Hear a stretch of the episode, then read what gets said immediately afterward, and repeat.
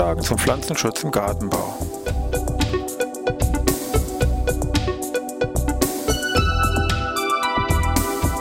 Ein wöchentlicher Podcast der Forschungsanstalt für Gartenbau an der Fachhochschule Weinstefan von und mit Thomas Lohrer.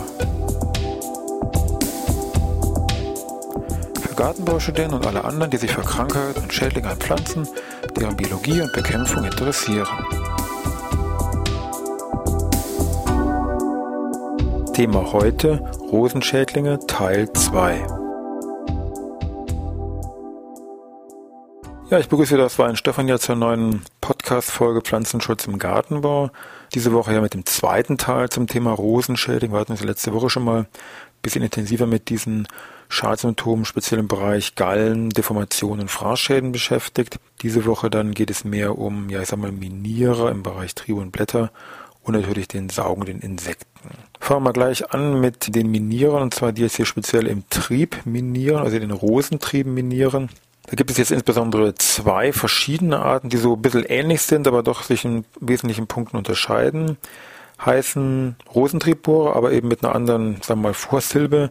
Das eine ist der sogenannte aufwärts steigende Rosentriebbohrer, Blenocampa elongatula, und das andere ist der abwärts steigende Rosentriebbohrer, Ardes bruniventris. So beide sind also jetzt hier eben äh, Blattwespen, die in dem Fall im Boden, sag ich mal, den Winter überstehen, dann im Frühjahr folgt dann eben hier die Verpuppung zur Blattwespe, die relativ klein ist, so typische Blattwespe, schwarz gefärbt, wenige Millimeter, 5, 6, 7 Millimeter groß, die dann ihre Eier, ja, jetzt kommen schon die ersten Unterschiede in verschiedene Bereiche ablegen. Dieser abwärts steigende Rosentriebbohrer, da werden die Eier hier im Bereich der Triebspitze abgelegt und bei dem, der den Trieb, sage ich mal, bergauf wandert, also dem aufwärts steigenden Rosentriebbohrer, werden die Eier hier am Blattstiel abgelegt. Aus dem Ei schlüpft eine Larve und die wandert dann eben hier in diesen Trieben entlang. Bei dem abwärtssteigenden ist dieser Gang relativ kurz, ist im Wesentlichen nur die Triebspitze, sage ich mal, so drei, vier, fünf Zentimeter lang, führt dann eben zum Abknicken und Absterben der Triebspitze. Natürlich schon sehr schmerzlicher Verlust hier an der Rose. Der andere, der aufwärtssteigende Rosentriebbohrer, macht deutlich längere Miniergänge hier, also fast 10 cm lange Gänge in eben diesem gesamten Rosentriebstück, also von unten nach oben führend lässt sich, also dieser letztere, symptomatisch so ein bisschen darin erkennen, weil natürlich dieser Kot, der hier entsprechend entsteht, aufgrund der großen Länge, aus diesem Einbohrloch herausfällt, herauskrümeln und zwar auf die Blätter, die in dieser Blattetage darunter liegen. Und das ist auch das, was man so als Schadsymptom relativ früh schon hier irgendwo wahrnimmt. Triebe sind natürlich hier schon gefährdet, natürlich sehr bruchgefährdet und natürlich, wenn ich mehrere, gerade bei diesem aufwärts steigenden Rosentriebbohrer, mehrere Larven hier in diesem Gang habe, kann auch so ein Triebmann natürlich absterben, keine Frage. Bei dem abwärtssteigenden sowieso, die Triebspitze ist im Prinzip abgestorben, wenn hier diese Larve da herauskommt. Also schon sehr schmerzlicher Verlust der Rose, wenn hier dieser Rosentriebbohrer hier, sage ich mal, agiert. Ein kurzer Hinweis, dass es neben diesen beiden, sag ich mal, bekannten Rosentriebbohren auch noch einen Käfer gibt. Und zwar der sogenannten Rosenprachtkäfer ist bei mir im süddeutschen Raum verbreitet, aber sollte man vielleicht auch als Norddeutscher, sag ich mal, irgendwie kennen. Agrilus cuprescens, ein klassischer Prachtkäfer, also ein bisschen grün-blau metallisch glänzend, bewintert zur Verpuppung ist in den Trieben und zwar eben nicht nur von Rose, sondern auch an anderen, ja speziell Beerenobst, Sträuchern kommt davor, Himbeere und Brombeere. Der Käfer legt dann seine Eier auch hier im Bereich der Stängel, aber dann ist eben das Interessante, dass die Larven, die jetzt hier in dem Stängel minieren, dieser jetzt erstmal in einem kurzen spiraligen Gang stattfindet mit mehreren Umläufen und dann ist sich hier Richtung Mark verlagert und diese, dieser spiralige, außen am Trieb gelegene Gang kann man eben auch relativ gut äh, von außen erkennen. Wichtig ist also, dass man bei Minierern in Rosentrieben nicht immer nur an diesen klassischen Rosentriebbohrer denkt, sondern dass man auch diesen Rosenprachtkäfer zumindest gedanklich sich dann nochmal einfach hier entsprechend merkt.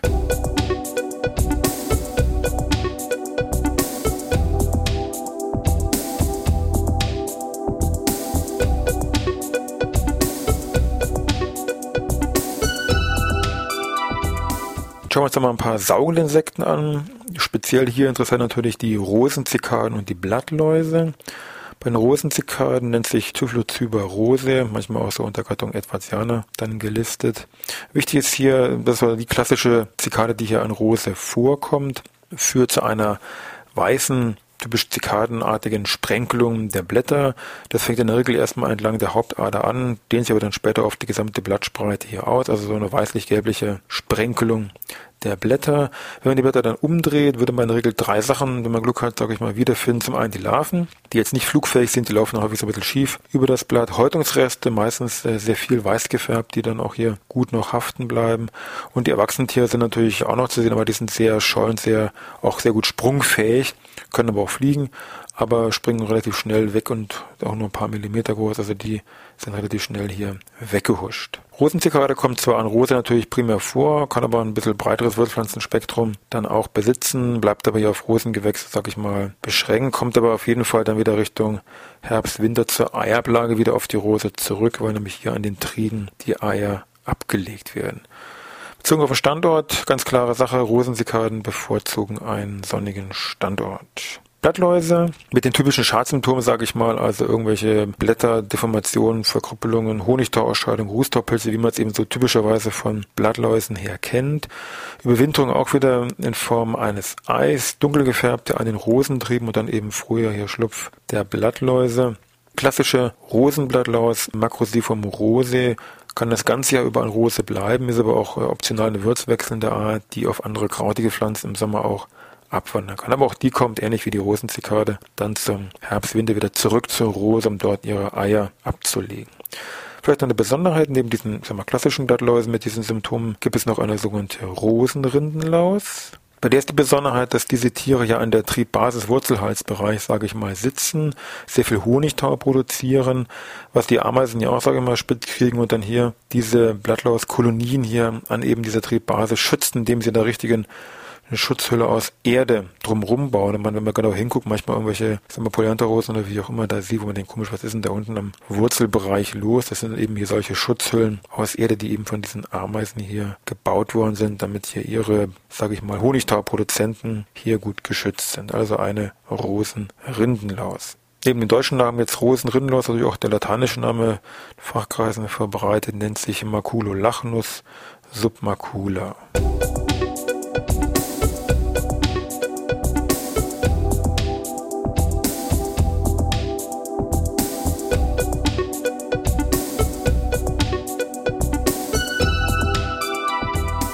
Hatten wir ganz zu Beginn schon ein paar Triebminierer kennengelernt. Gibt es aber auch natürlich Miniere, die im Blatt auftreten. Es gibt auch eine ganze Reihe, die jetzt im Detail vorzustellen würde, jetzt den Rahmen springen. Im Wesentlichen sind es verschiedene Fliegenmaden oder Schmetterlingsraupen, die eben hier in den Blättern als Minierer auftreten. Entweder machen die solche längeren Gangsysteme unterschiedliche Ausprägungen.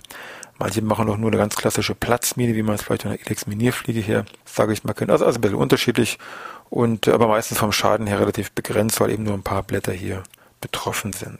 Wesentlich interessanter sind dann schon vielleicht die Schäden, die durch die Spinnmilben hervorgerufen werden, die also speziell bei trockenwarmer Witterung hier für größere Probleme sorgen können.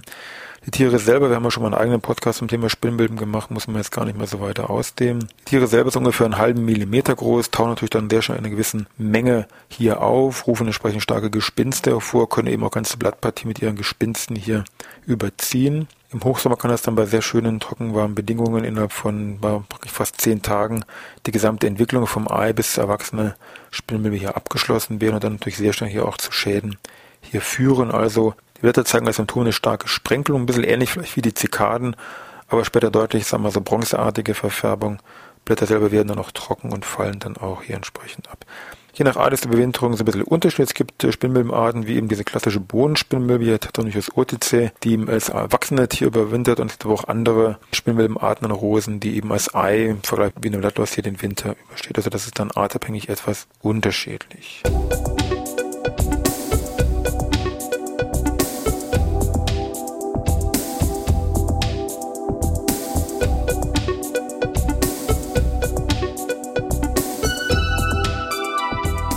Ja, das sind wir eigentlich so mit den wichtigsten Schädlingen bei Rose heute eigentlich dann doch soweit durchgekommen. Vielleicht noch ein paar Hinweise zu verschiedenen Lässlingen, die an Rose auch vorkommen können. Recht häufig, also zumindest hier Stichwort bei Blüten, taucht hier der Rapsglanzkäfer auf, den man eigentlich nur von Raps jetzt im Wesentlichen her kennt. Das natürlich ja schon ein zentraler Schädling ist, weil natürlich hier, sag mal, die geschlossenen Blüten anbeißt, um hier an den Pollen zu kommen. Und das ist bei den Rosen eigentlich äh, dann eigentlich nichts anderes, was er auch dann später haben möchte aber dann wesentlich an den geöffneten Rosenblüten, das auch zu gewissen Zeiten einfach auf andere Pflanzen, sage ich mal, abwandert.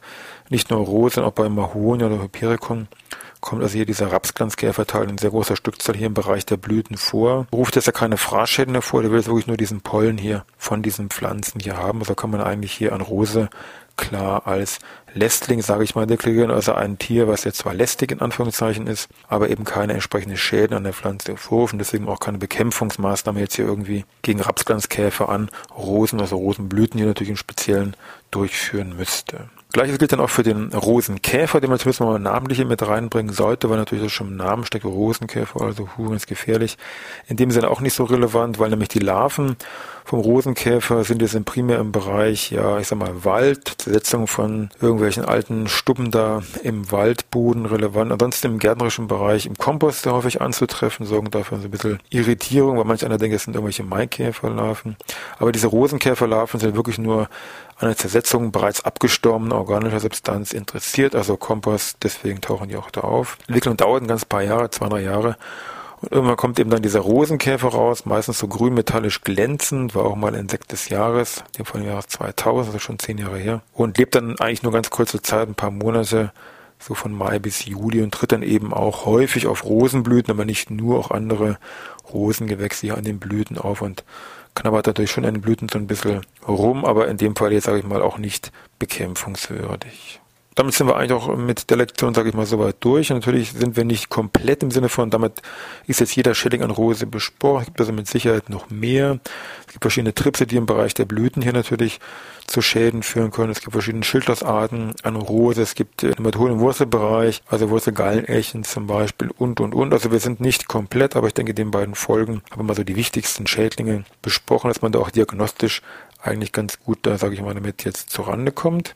Literaturmäßig gibt es da seit Jahren eigentlich nur ein Buch, sage ich mal, vom hier unterm Schweizer Rosenpub, sage ich mal, Dietrich Wössner, nennt sich, je nachdem welche Auflage sie haben, Rosenkrankheiten oder Rosenkrankheiten und Schädlinge. Ulmer Verlag erschien in einer nachfolgenden Auflage, ich weiß gar nicht, welche Moment aktuell ist, also mindestens die vierte, aber inhaltlich ist es im Prinzip geblieben mit der älteren zweiten oder dritten Auflage, also da hat sich jetzt in dem Falle inhaltlich nur wenig ähm, hier, sage ich mal, geändert. Kann man immer noch bedenkenlos empfehlen, was das sehr gut bebildert ist und eben auch das ganze Spektrum hier von Krankheiten, auch natürlich Krankheiten, Schädlinge und abiotischen Schadursachen hier an Rosen eigentlich relativ schön und praxisnah hier darstellt.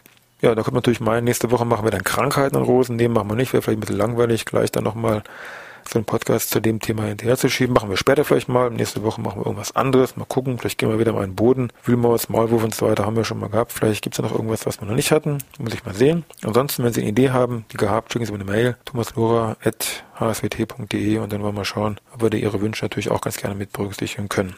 In diesem Sinne, schöne Woche noch. Dann wieder bis Dienstag.